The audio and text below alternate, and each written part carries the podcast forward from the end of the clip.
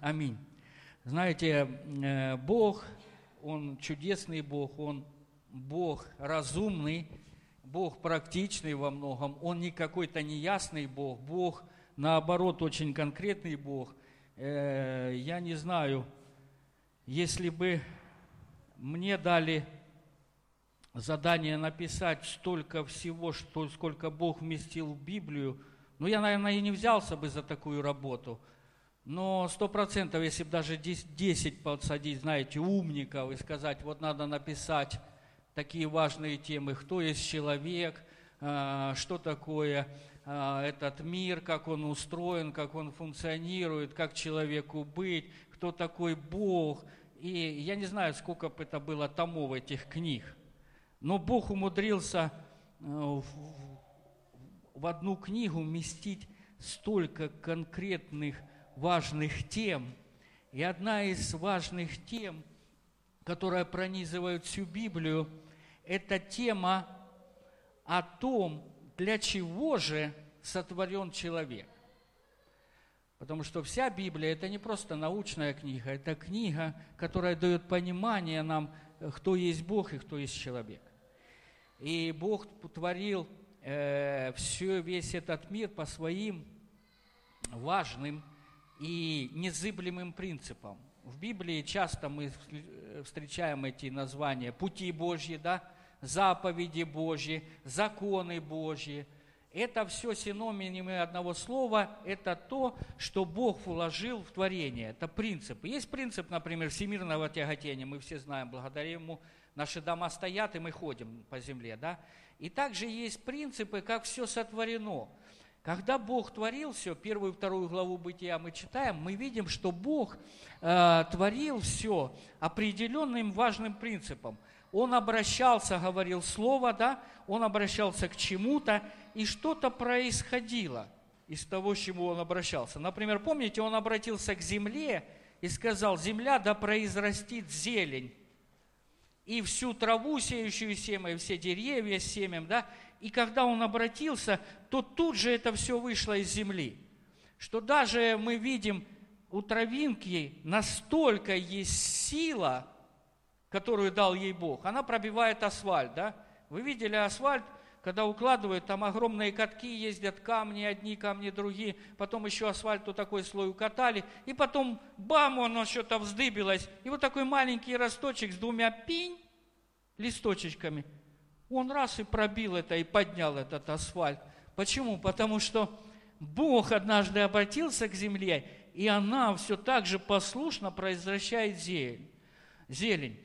Но все, к чему обращался Бог, и когда это сотворялось, что интересно, то, из чего оно выходило, оно оставалось привязанным к тому, из чего выходило – Смотрите, трава привязана к земле, да? Животные также Бог произвел из земли. Они также едят траву, которая находится на земле. В своем составе и трава, и животные – это все та же земля, да? Мы знаем, что если живет, животные сдохли, да, то это разлагается, это перегной, да? И Почему? Потому что они вышли из земли, они землей являются, они к земле привязаны, они на земле живут, они на земле питаются, и на земле умирают, и превращаются опять в землю. Но что интересно, мы должны понять, что когда Бог, когда Бог решил сотворить человека, когда Бог решил сотворить человека, нет, а, а, знаете, может сильно много времени объяснить, но помните, я сказал, что место прославления и поклонения Богу осталось пустым, потому что дьявол, Люцифер был, да, который был создан руководить всем славословием и прославлением и поклонением Богу, который был создан Богом таким чудесным, он был устроен так, что на нем были и духовые, и струнные, и ударные инструменты, так что он сам был как просто симфонический оркестр. И когда он двигался, он не просто переливался всеми драгоценными камнями, как там, помните, описано в Иезекииле, но он также издавал музыку. Когда он шел, музыка возникала, и ангелы, и музыка, это, ну, не такая, не такая, сто процентов. Она была лучше, красивее, и все ангелы, они поклонялись. Эта музыка, она совершенно та, что вот здесь, она меркнет, да, потому мы просим выключить мобильные телефоны, когда мы заходим сюда, чтобы услышать музыку небес. Устраняясь от земного, мы слышим небесное. Подключаясь к земному, мы устраняемся от небесного. Есть нечто небесное в том, чтобы выключить мобильный телефон. Есть нечто небесное, чтобы отключиться от сети интернет. Есть нечто небесное, чтобы отвлечься от всего, что здесь есть, тогда вникнуть в то же, что есть там. И э, дьявол упал, и место прославле, прославления и поклонения Бога осталось пустым, и Бог не стал творить опять Херувима. И Бога план был сотворить человека. И когда Бог решил сотворить человека, Он не обращался уже к земле. Он не обращался уже к воде, он не обращался к воздуху. Когда Бог решил сотворить человека, он обратился к сам себе. Сотворим человека по образу нашему и по подобию нашему. И вышел человек, из Бога вышел человек. И по тем принципам, которые мы поняли, трава вышла из земли, и она укоренена в землю. Она привязана к земле, она питается из земли, она получает все необходимое из земли, она живет благодаря земле. И когда мы вышли из Бога, то естественно понять, что в этом принципе заложено то, что мы сотворены с вами быть привязанным к Богу, быть подключенным Богу, быть укорененным в Бога, быть в присутствии Божьем. Как рыба, которая была сотворена из земли и воды, она не может находиться в другом месте, как в той среде, из которой сотворена. Здесь море есть, да, и все рыбаки, они, в общем-то, э, вытягивают рыбу на воздух. И знаете, у меня были такие мысли, как трудно, наверное, рыбе дышать кислородом, который находится в воде. Ну какой надо быть глупой, чтобы дышать водой? Вы пробовали дышать водой? Лучше и не пробовать, можно утонуть. А, а рыба дышит водой. Давайте вытащим ее на берег. Рыбак вытаскивает. Посмотри, дыши. Она делает так. Потому что ей плохо. Жабры ее начинают гореть от обилия кислорода, который находится в воздухе. А нам кажется, да пусть, глянь, здесь же хоть много кислорода. Надышись уже. Но рыба сотворена из воды, и она должна быть в той среде, из которой сотворена. Потому, когда мы с вами были сотворены и вышли из Бога, мы должны быть привязаны Богу, и мы должны быть в этой среде, мы должны быть в Боге мы должны общаться с Богом. Именно поэтому, когда Адам был сотворен, помните, в прохладе дня Бог приходил в сад Эдемский, как Сергей сегодня уже рассказывал, сад наслаждения. И этот сад был садом наслаждения до того момента, пока Адам и Бог общались.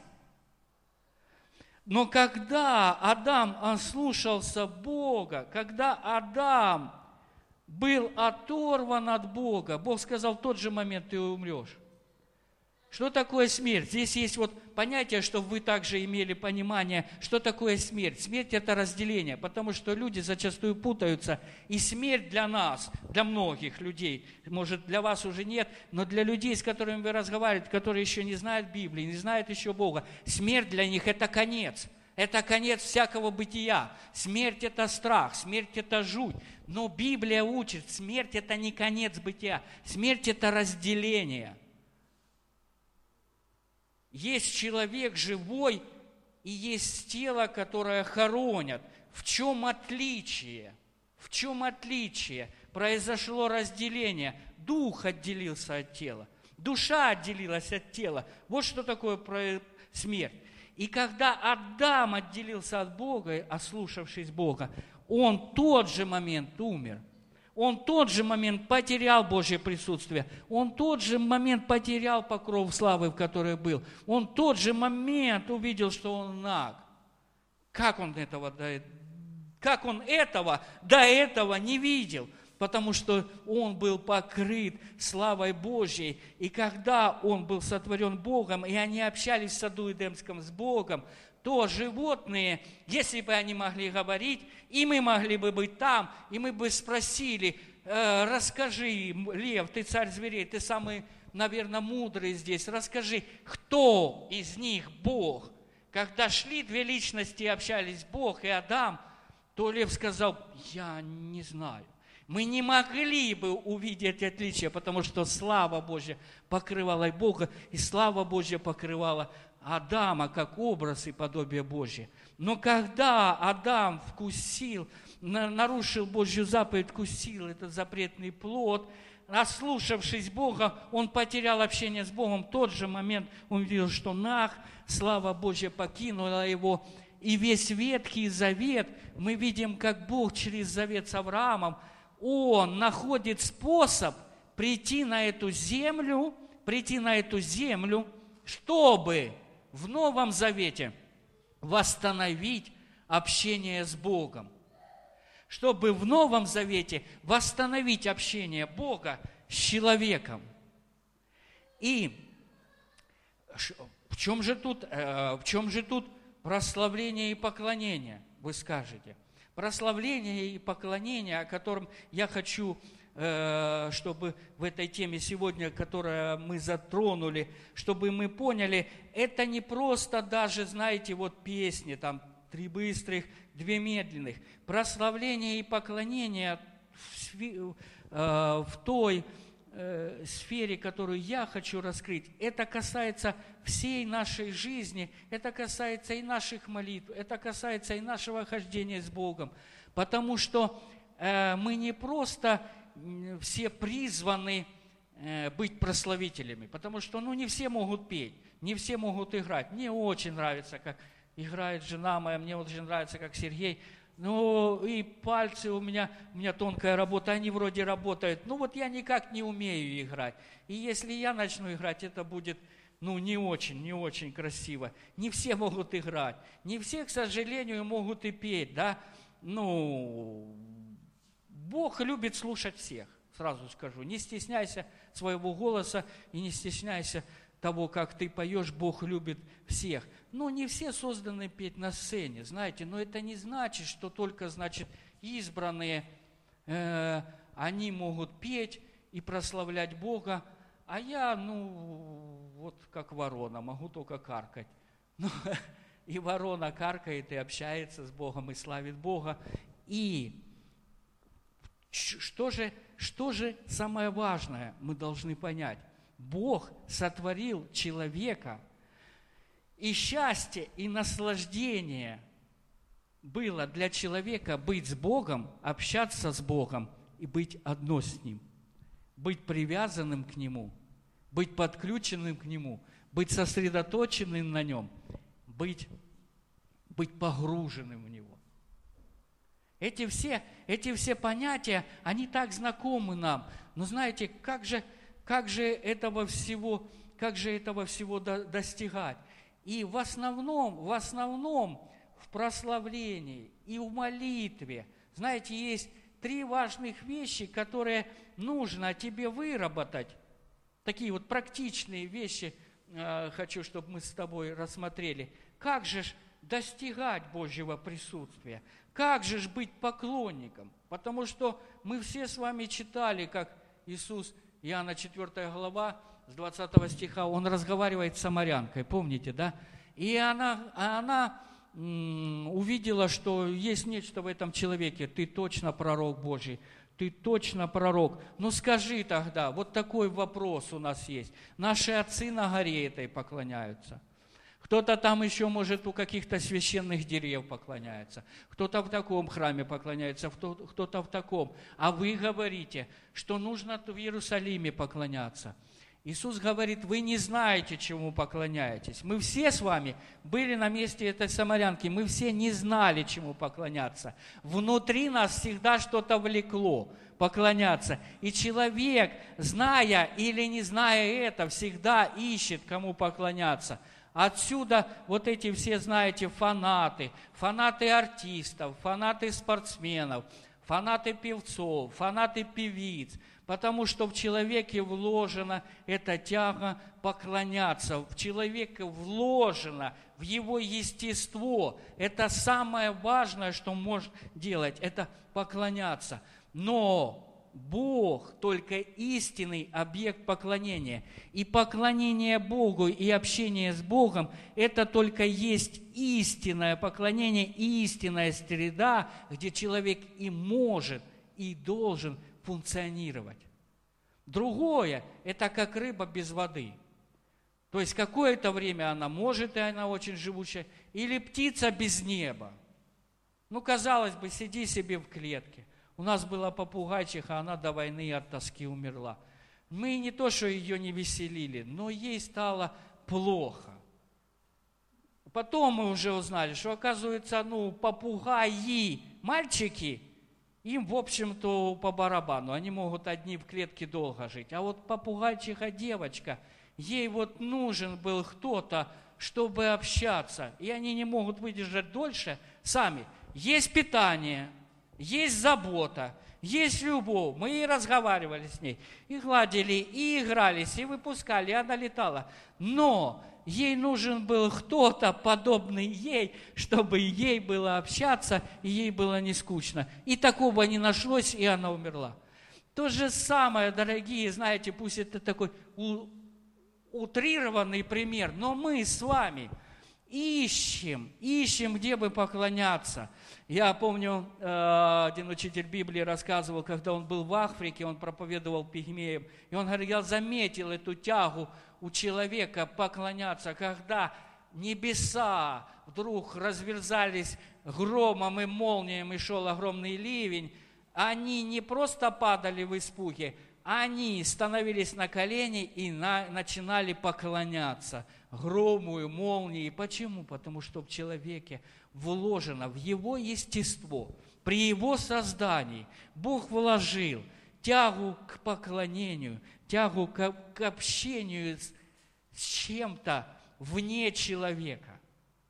Но есть только истинный Бог, и истинное поклонение – это когда человек общается и поклоняется с Богом. И вот самарянка задает вопрос, так где же, где же правильно поклоняться? И Иисус говорит – наступает время, и настало уже, когда истинные поклонники будут поклоняться Отцу в духе и истине. А, значит, уже не место. Ага, уже не место важно. Потому что, ну, вам скажут некоторые, да, чего вы сюда ходите? Вы что здесь вообще устроили? Ну ладно, там крест поставили еще, и, и то на какую-то звезду похожий. А где святые иконы?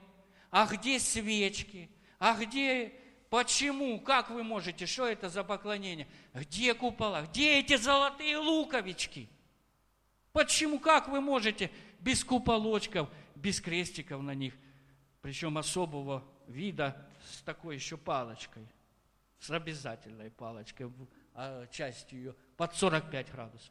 Вот там только это. Но мы все ходили, мы все искали и там, и там. Но однажды мы с вами нашли того, кто, оказывается, первым искал нас. Потому что дальше Иисус говорит, потому что таких поклонников Отец ищет тебе. Зачастую, помните, ну, много, я думаю, вы учений и, и проповедей слышали, что нужно искать Бога, что нужно искать Бога. Слышали, да? Нужно искать Бога, нужно искать Бога. Одно непонятно. Я всегда задавал вопрос, но он же не потерялся. Почему нужно искать Бог? Ведь Бог везде, да? Бог, когда мы спаслись, Он в нас. Но потом однажды я услышал вот это учение, что оказывается можно быть не тем, кто ищет, а можно стать тем, кого Бог ищет. И это гораздо лучше. Потому что мы ищем это, ну, не факт, что найдем, хотя Библия обещает, ищущий находит. Но мы зачастую можем всю жизнь где-то вокруг да около ходить. Но если мы с вами поймем, что есть те люди, которые Иисус говорит, вот таких вот людей Отец ищет себе. Оказывается, есть то, кем я могу стать, и как я понимаю, кем и ты, и все мы должны понять, что этим нам и надо стать. Людьми, которые поклоняются Богу. И Отец, Отец, Он будет искать нас. Зачастую люди ищут, кем мне быть. Когда я помню, мы пришли к Богу и возрастали, только было очень модно, все искали э, быть, знаете, светильниками Божьими, говорить слова Божьими, быть пророком. Я учился в колледже, и там, там несколько человек были уверены, что они будут пророки. Сейчас э, я заметил, есть мода на апостолов очень много. Но знаете, э, вообще не проблема быть пророком там, и апостолом, все это хорошо, и быть учителем, и быть евангелистом правильно, и быть пастором. Мы нуждаемся в чудесных пасторах, нуждаемся, нуждаемся. Мы нуждаемся в апостолах, нуждаемся. Мы нуждаемся в учителях Библии, мы нуждаемся в учителях Библии. Но знаете, больше всего этого Бог ищет не учителей, не пасторов, не евангелистов, не даже апостолов великих а Бог ищет поклонников. А вот из поклонников, из этих людей, которые полагают все за то, чтобы просто быть с Богом, вот из этих людей, я заметил, Бог поднимает пророков, апостолов, учителей, евангелистов и пасторов. Из этих людей, которые общаются с Богом, которые нечто поняли, что невозможно функционировать нормально и жить нормальной жизнью, если ты не подключен к Богу, не погружен в Бога, если ты не Его поклонник. И как же ж нам быть такими людьми? Как же ж нам быть людьми, которых Бог ищет, которых Отец ищет? Как же нам поклоняться в Духе истине? Поклонение в Духе истине – это как две рельсы, по которым движется, знаете, э, все поклонение в твоей жизни, в церкви, хвала и славословие. Это как две рельсы. Потому что если только, если только поклоняться в духе, и есть такие, помните, было харизматическое пробуждение, есть харизматические э, перекосы, они не, не возникли у нас. Э, первые харизматы, я думаю, это были коринфяне, да? Они все там пророчествовали, все на языках молились. Это первые харизматы. И они были вот с перекосом, они были на духовную часть перекошены. Это получалось какая-то духомания – это получалось какое-то искательство, знаете, вот духа, духа, духа, духа, а при всем при этом они были совершенно недуховные, да? Один жил с мачехой, и все этим гордились. И все этим гордились. То есть вы читали, да, первое, второе послание к Коринфянам. Сколько там грехов, за которые их и так, и так строит, Павел строит, строит, строит. Все первое послание. Ко второму исправились, да, одного там поругали, но опять есть за что вы строите, строите, строите. При всем при этом, при всем при этом они были, все пророчествовали, все молились на языках, а потом все собрались на вечерю, и все как назюзюкались, что церковь расползлась домой. Да, это все коринфяне, это все коринфяне. Что такое? Вроде духовного, ну, избыток. Но поклонение истина – это не просто духовное. Поклонение в духе и истине. Если оставить только истину, истина Слова Божьего очень важна. Почему нам нужно вникать в себя в учение, заниматься этим постоянно? Потому что это есть Библия, показываю здесь, ну, Библия нет, Библия вот сейчас дошло такого, что она на камнях уже записано внутри процессора, да, на камнях. Но Иисус это предвидел, Он сказал, да, если вы замолчите, камни вас запьют, да, на камнях уже записано. Вот здесь камни внутри находятся, вот здесь камни, причем кремний, причем кремниевые камни, да, и на них все это записано. И когда кнопки нажимают, то камни вот там внутри начинают играть. Сложные процессы, но поверьте, там камни. Но еще интересно, я заметил кремний. А знаете, чего больше всего в человеке? Теле человека, тоже кремния. Тоже кремния. Что доказывает, что мы с вами были из глины вылеплены. Кремнезем – это глина. Наши тела, наши тела. Но мы с вами возвращаемся к истине, да? Истину. И есть люди, есть люди, правильные, наши хорошие братья и сестры, они очень сильно изучают Библию. Нам нужно брать пример с нашим братьев баптистов, которых, как за правило, один раз в год они э, за правило, за закон поставлено, нужно читать Библию один раз в год. И это очень хорошо. Но при всем при этом, при знании слова, у них есть другой перекос, у них только слово, а не хватает духа, не хватает силы, не хватает чудес. И это приводит зачастую, это знамение у нас тут на ступеньке, это приводит зачастую к тому, что э, законничество приходит. То есть люди э, придумывают, как фарисеи, правило на правило и заповедь на заповедь. Хочешь хорошо жить, Хочешь хорошо жить, хочешь, чтобы на сердце было хорошо. У них все просто. Надень косынку. А если еще лучше, что две одеть? Хочешь смириться? Оказывается, все просто.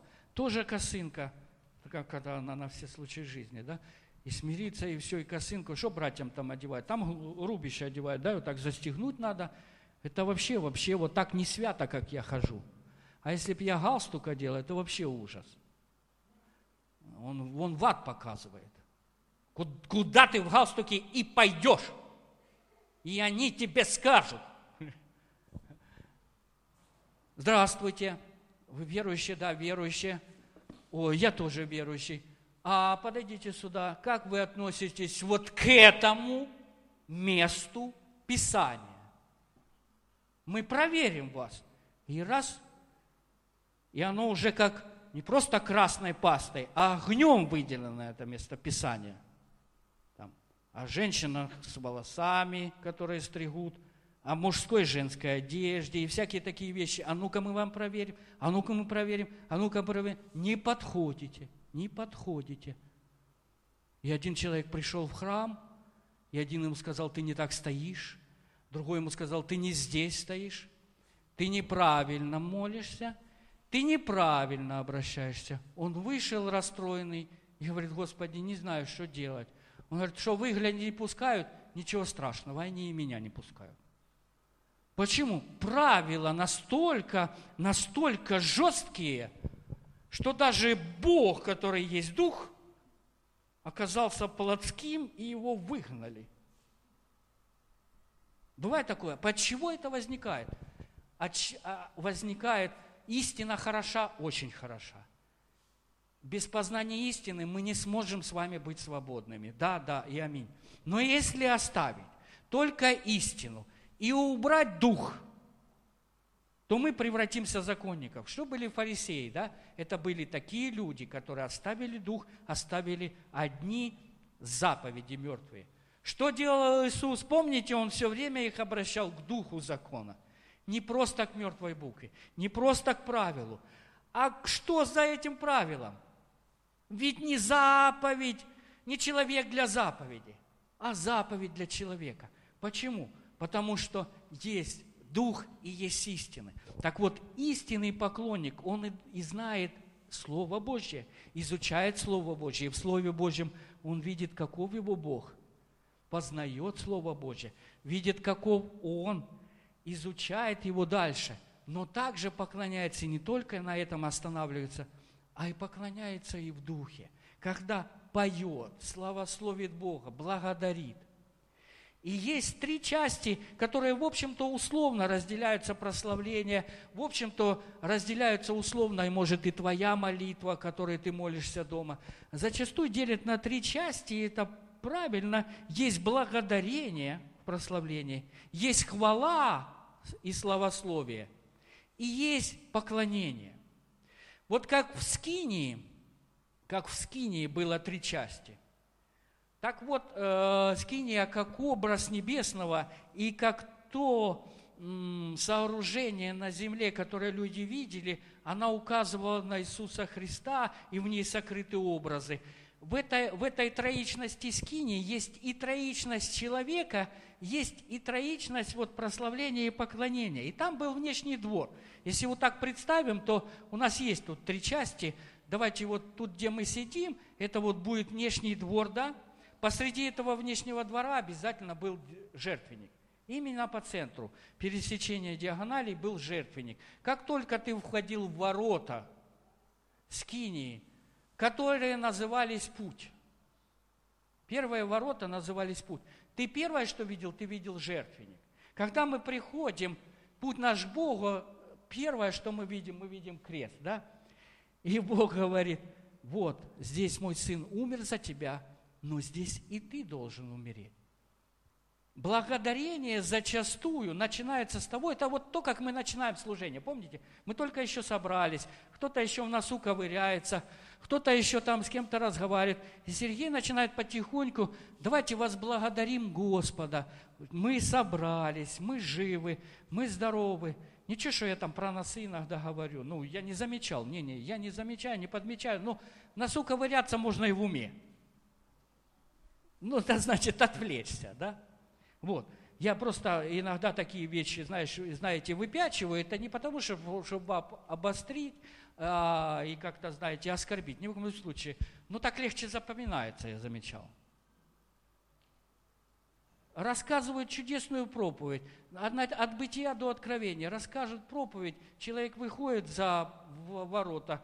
И максимум, что может иногда вспомнить, ну, об Иисусе говорили. А знаете, когда вот такие вещи как-то так вот сложено, знаете, а, о носу ковыряться говорили, а, это не отвлекаться, знаешь. И оно как-то раз вот запоминается.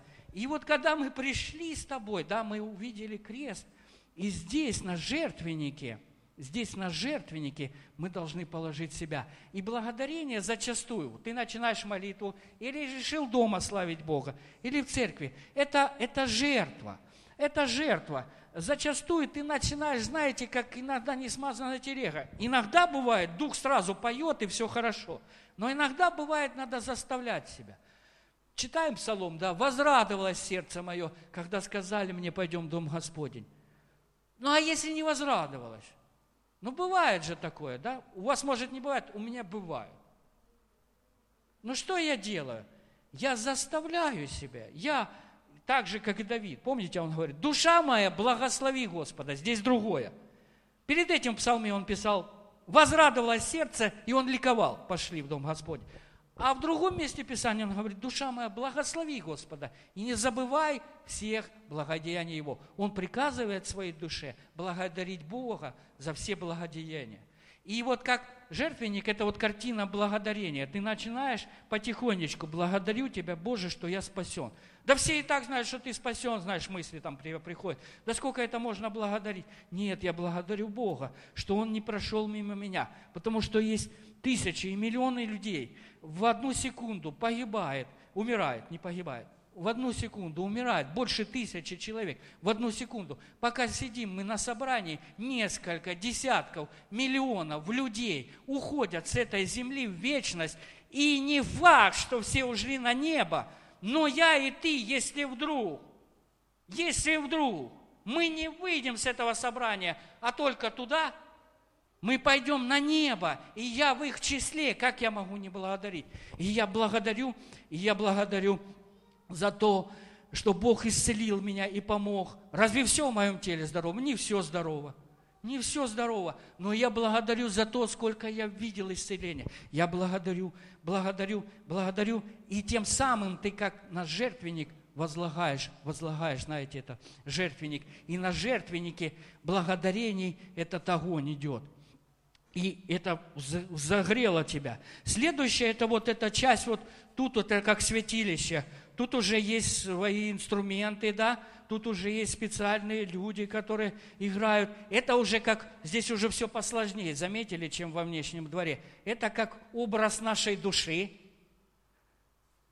где уже, где уже есть мои чувства, мои эмоции и моя воля, и я уже славлю Бога прославлении, в хвале и славословии, уже не просто благодарю Бога за то, что Он сделал, а уже прославляю Бога за то, какой Он, за то, что Он всесильный, за то, что Он всемогущий, за то, что Он всезнающий, и за то, что Он все равно, хоть и все знает о тебе и обо мне, продолжает любить тебя. Он любящий, Он любящий, и Его любовь безгранична. Его благодать, Его благость и ты прославляешь уже, не просто благодаришь за то, что Бог сделал, поняли отличие от благодарения? Там ты благодаришь за то, что Бог сделал, спас тебя, оправдал тебя, призвал тебя, дал служение, э, дал исцеление, дал здесь, дал денежек, дал их мудрости потратить, да, потратить правильно, и там вот это. Но здесь уже материальное на другом плане, здесь уже святилище, здесь уже ты святишь, хвалишь и славишь Бога за то, какой Он.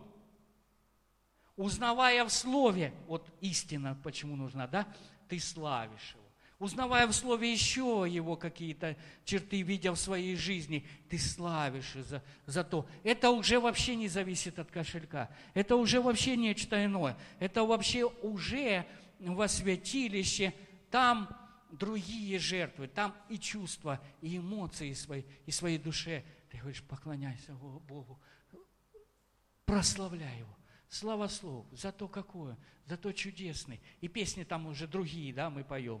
Дома можешь свои песни петь, сочинять, можешь хорошие песни сочинять. Не важно, что там, может, рифма не в попад будет. Пой песни, сла, славословие. Что такое славословие? Это славу словами воздавать Богу. Славословие.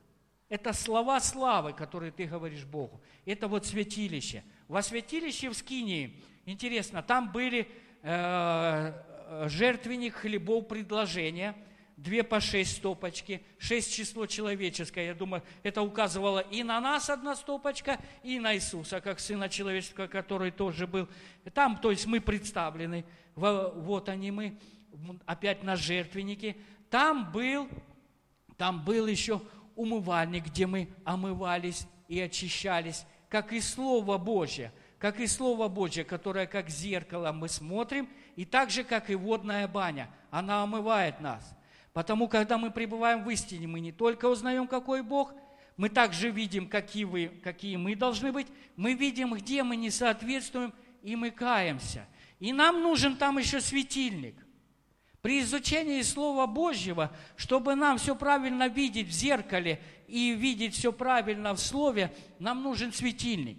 Светильник, семисвечник – Минора там стояла, да, Сереж, вообще? Да, тоже минора там стояла. Вот этот семисвечник. Но обязательно там внутри было масло, которое символизировало Дух Святой. И это масло, оно было зажжено. И огонь Духа Святого, что означало? Только Он освещал вот это святилище. То есть вы поняли, наша душа, она может засветиться только, только когда Дух Святой – зажжет и просветит ее. И Слово Божье, потому нам нужно понять, и нам нужно откровение на Слово Божье. Это не просто информация. Слово Божье, Библию читать без Духа Святого, без помазания Духа Святого, без масла, без этого светильника, это все равно, что читать самую лучшую книгу в темноте. Попробуйте, зайдите, где у вас, в ванной нет света – в туалете зайдите, возьмите чудесную, хорошую книгу и закройтесь там в темноте на неделю и назидайтесь. Ничего. Вы получите очень ничего. Вы получите очень много ничего. Чем люди, чем люди постоянно в чем ошибаются. Как кто-то сказал, мы хотим все и сразу – получаем ничего и постепенно. Почему? Потому что мы не хотим иногда этот свет. Потому что что это за свет? Это огонь Духа Святого, это огонь, огонь глаз Иисуса Христа. Этот свет, он не только открывает мне Слово, а он еще открывает мне взгляд на меня. И это не всегда красиво, да? Заметили, иногда это ты читаешь Слово Божье, и оно вдруг начинает тебя просвещать, резать. Меч обоюдоострый. Ты вроде хотел для соседа его почитать, а он заточен так, что он и тебя начал резать. Раньше, чем соседа. Потому что он проникает до разделения души и духа, составов и мозгов и судит помышления и намерения сердечные. Вы поняли? И здесь во святилище вот этот свет Духа Святого, он оживляет нам Слово Божье, и также Он помогает нам видеть вот эти хлебы предложения, вот эти шесть, стопочка шесть, это число человеческое, это я там тоже на жертвеннике. Но что интересно, это бескровные жертвы, а там еще было курение, да, курение. И нужно было, нужно было не остановиться во святилище. Смысл всего служения был не просто остаться во, вне, во внешнем дворе – не просто первосвященник или священники должны были зайти во святилище, но смысл всего служения ветхозаветнего и нового заветнего – это было то, что первосвященник, он должен был попасть во святое святых. Во святое святых один раз в год, не без крови, плюс нужно было фимиамом и курение так накурить, чтобы было э, туман, сильный туман, чтобы я ничего не мог видеть естественным взором. И во святилище, где находился ковчег завета, где находился ковчег завета, там же над крышкой, над крышкой, где стояли херувимы. Помните, сад Эдемский Бог оставил охранять херувима, чтобы человек в грехе не вошел в его присутствие. Помните, херувим стоял – Здесь над крышкой ковчега Божье присутствие также охраняли херувимы. Один раз в год первосвященник хорошо надымив, чтобы между ним, между ним и славой Божьей, которая возникала здесь, над крышкой ковчега, которая называлась благодать, Куда он покропил кровью и вылил кровь, здесь, между херувимами, защищенных херувимами, возникало явленное Божье присутствие, слава Божья, шекина Божья. И если священник все сделал правильно, то он оставался жив и здоров. У него были э, на краях одежды колокольчики.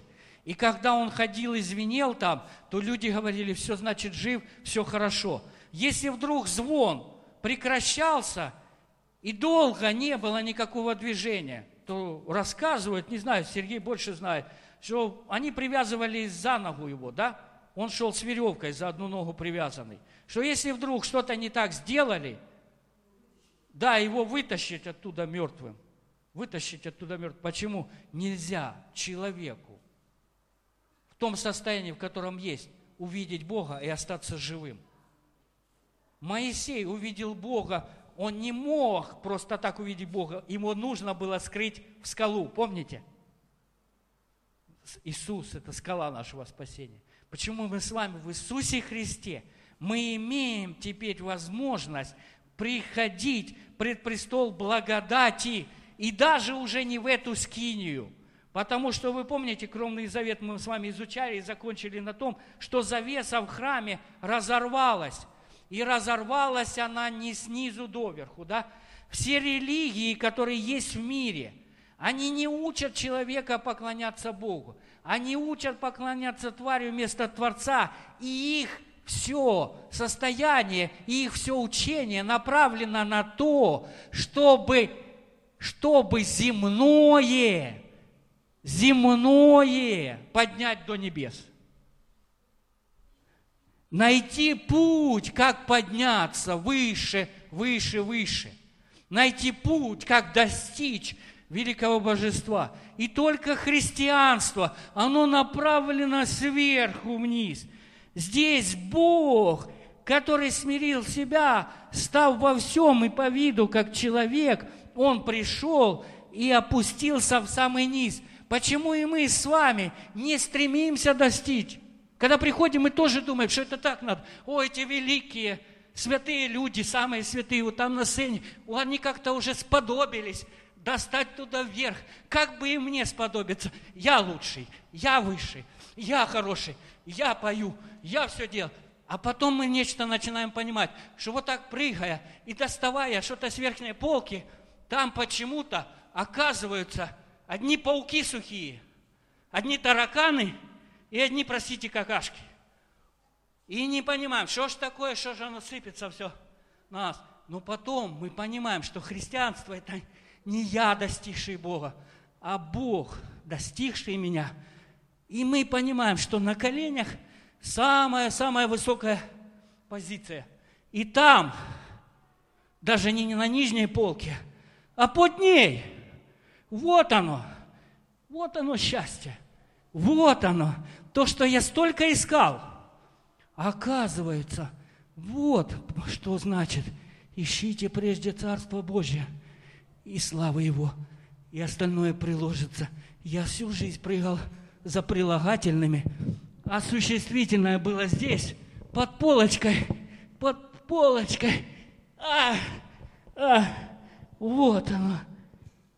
Боже, спасибо тебе, спасибо тебе.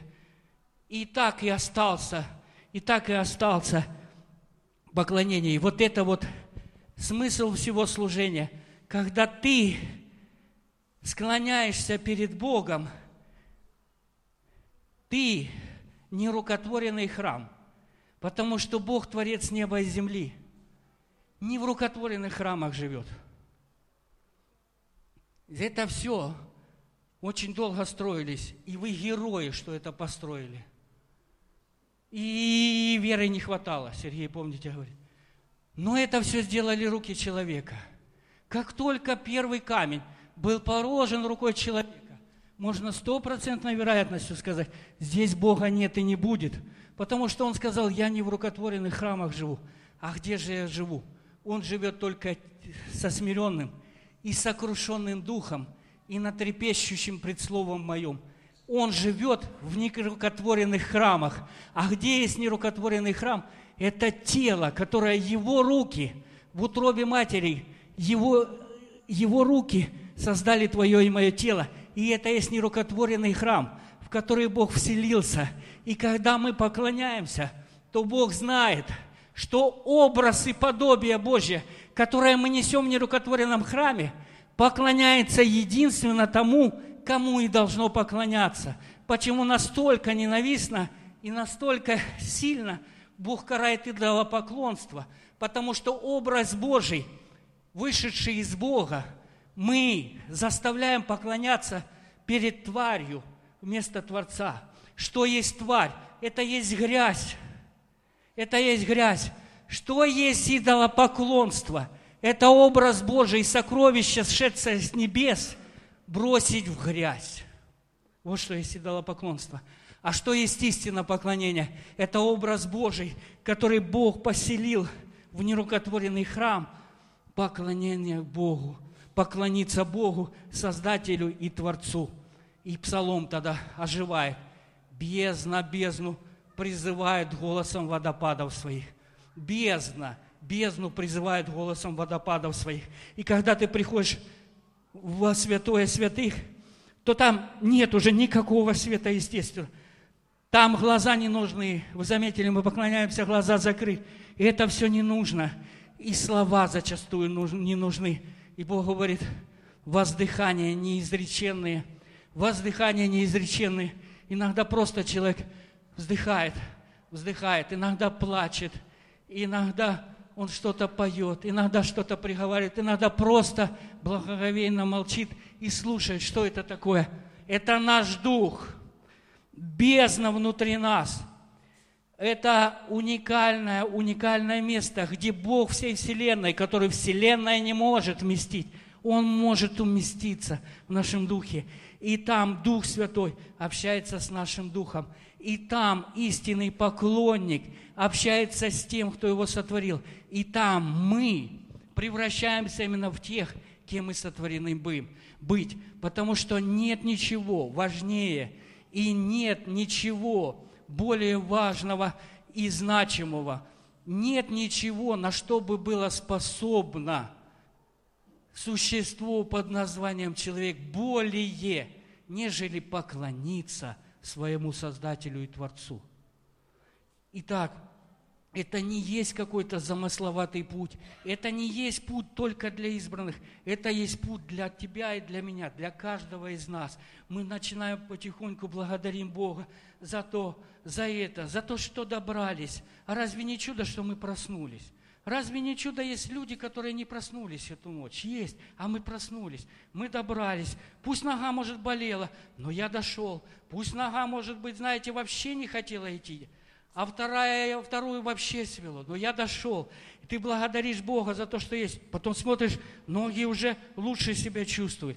Потом здесь что-то кипело, здесь что-то кипело, здесь что-то болело. Но ты все это полагаешь на жертвенник и благодаришь Бога за то, что Он есть. Потом славишь и славословишь Его за то, какой Он прекрасный, за то, какой Он чудесный. Все коленки и все там, все материальное, нехватки денег или их избыток, э, все эти проблемы, они ушли вообще на, не просто на второй план, они остались за.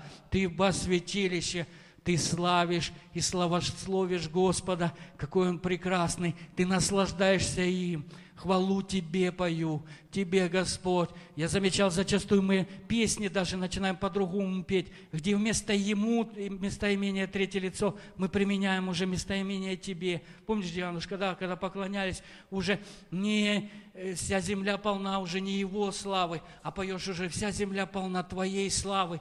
И вдруг, и вдруг поклонение никогда не может – произойти по твоей или моей воле. Это всегда все равно вдруг. Это только Бог, это только в Его юрисдикции, это только Его решение – прийти и общаться. Вдруг, когда мы пришли и вошли во святилище, и славим и славословим, вдруг на какой-то песне ты замечал, и это уже не песня, это уже не просто те слова, которые ты спел, и это не просто те аккорды, которые так душу тронули, но просто что-то раз и поменялось, и уже ты стоишь перед Отцом, ты стоишь перед Отцом Небесным, ты стоишь перед Творцом неба и земли, и тебе уже все равно, где ты, ты уже на небесах во святом святых, ты можешь или на колени склониться, или склониться так. В любом случае ты склонен в, э, в своем сердце,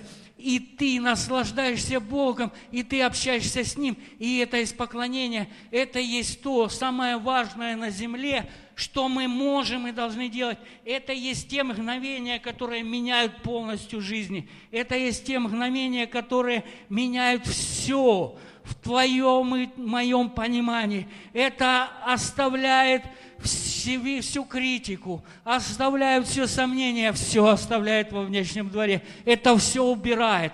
Это приводит к ясности и пониманию. Вдруг все вопросы они отвечены. Вдруг нужда, уже не нужда. Вдруг ты сам понимаешь, ну кто ты гора перед Зарававелем, ты равнина. Ты слышишь уже из уст в уста. И Слово Божье, когда там вот в поклонении ты слышишь, вот это Слово Божье, оно меняет. Одно Слово от Бога, услышанное в поклонении, может изменить всю жизнь может изменить всю жизнь. Одно прикосновение Божье, одно прикосновение Божье, ничего страшного, Олег, пусть ходит. Одно прикосновение Божье может изменить все в твоей душе. Не надо 15 лет ходить к психологам. Не надо 15 лет работать там с этими психологами, которые на то только и, в общем-то, поставлены, чтобы как-то, ну, помочь тебе. А, в общем-то, они зарабатывают деньги. Но вдруг за одну секунду, за одно мгновение что-то в тебе и во мне меняется, потому что Бог прикоснулся, потому что мы прикоснулись к вечному, живому, святому, всемогущему Богу. И это все меняет. И люди, которые поклоняются Богу, их ни с чем не спутаешь. Это люди, у которых не факт, что все есть, но они всегда довольны. Это люди, о которых, помните, Павел пишет, мы нищие, но многих обогащаем. Мы ничего не имеем, но в то же время всем обладаем. Это люди, которых вообще зачастую не поймешь. Это Мария Магдалена, которая пришла, и она собирала алавастровый сосуд – я думаю, каждая девушка собирала всю свою жизнь, чтобы накопить на это мира, чтобы потом на свадьбе ее помазали этим миром для, для сочетания, для венчания. И она собирала этот сосуд, а потом она пришла, разбила его и помы, помазала ноги Иисуса Христа, и не тряпкой вытерла, а волосами – волосами со своей головы, она вытерла его ноги. И помните, Симон, который фарисей, говорит, ай-яй-яй-яй, Иисус не знает, кто к нему прикасается. Иисус говорит, я знаю, кто ко мне прикасается. Это поклонник.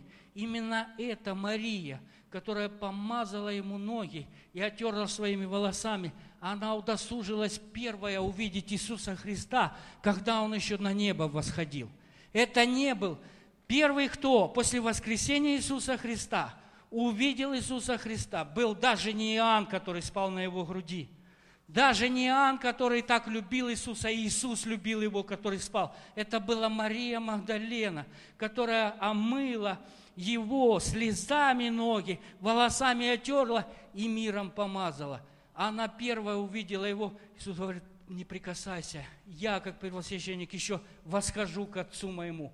Это то, это то, что нельзя купить ни за какие деньги. Это то, в чем и есть смысл нашей жизни. Быть поклонниками Богу, потому что никто, никто никогда не видит, через что ты проходишь, а Бог видит. Никто никогда не поможет тебе, как Бог поможет. И когда это все, оно в твоей душе приводит к этому благодарности, к этому поклонению, ты на самом деле – меняешься и меняешься и меняешься.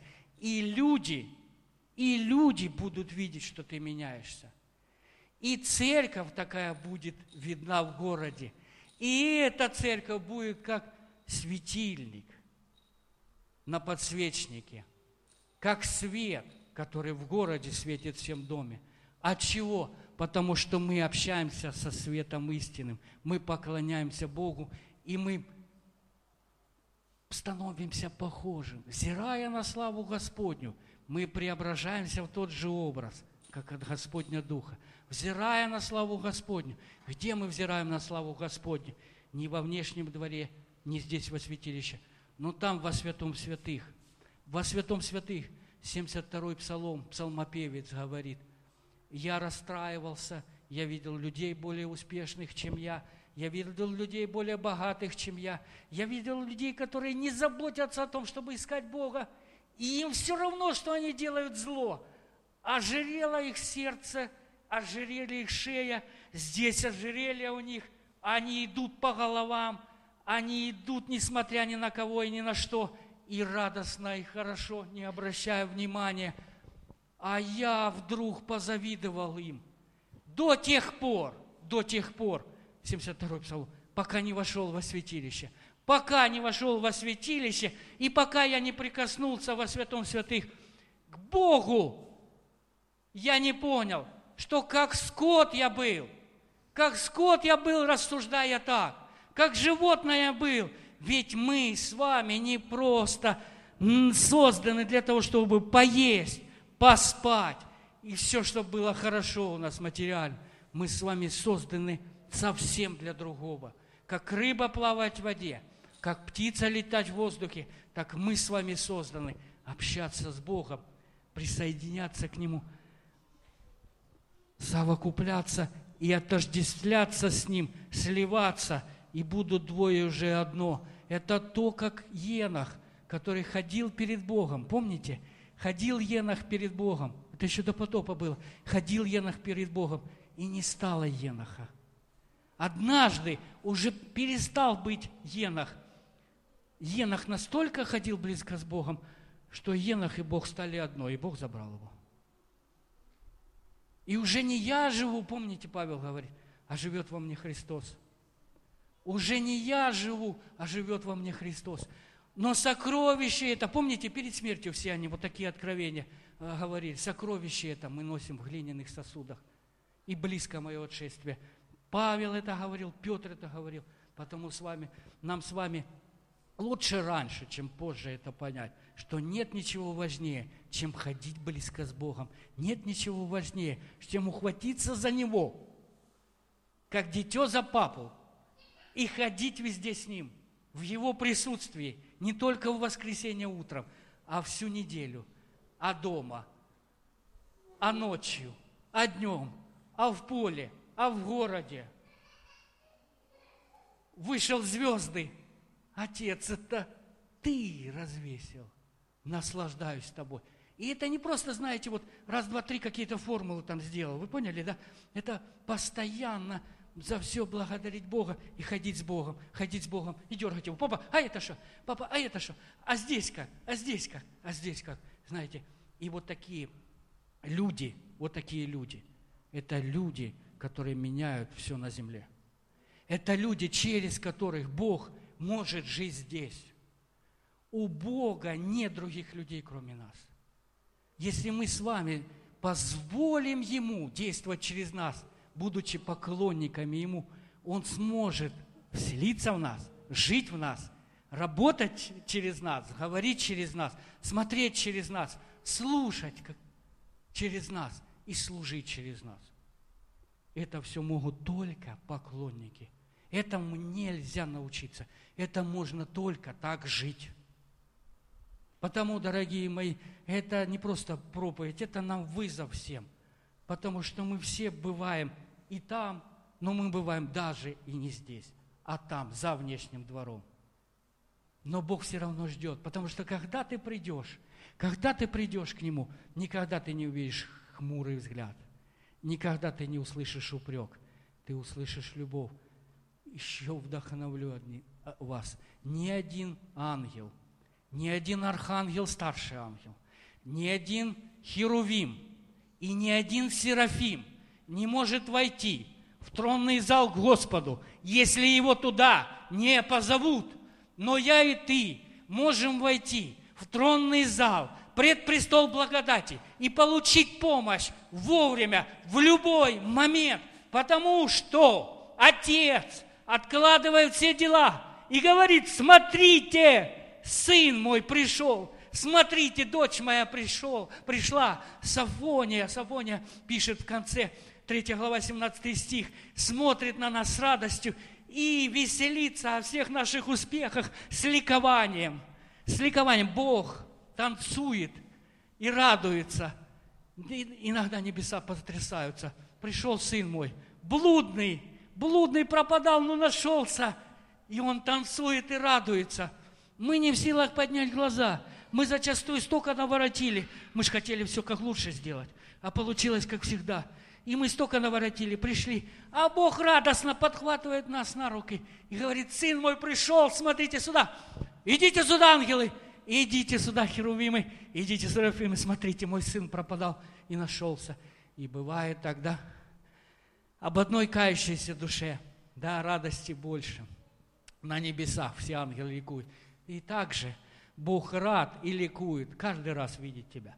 Потому, дорогие мои, дорогая церковь, дорогие, мы с вами призваны не просто быть какими-то людьми, иногда что-то делающими для Бога, уважно слушающими других людей, которые что-то поняли от Бога. Мы все с вами призваны быть поклонниками.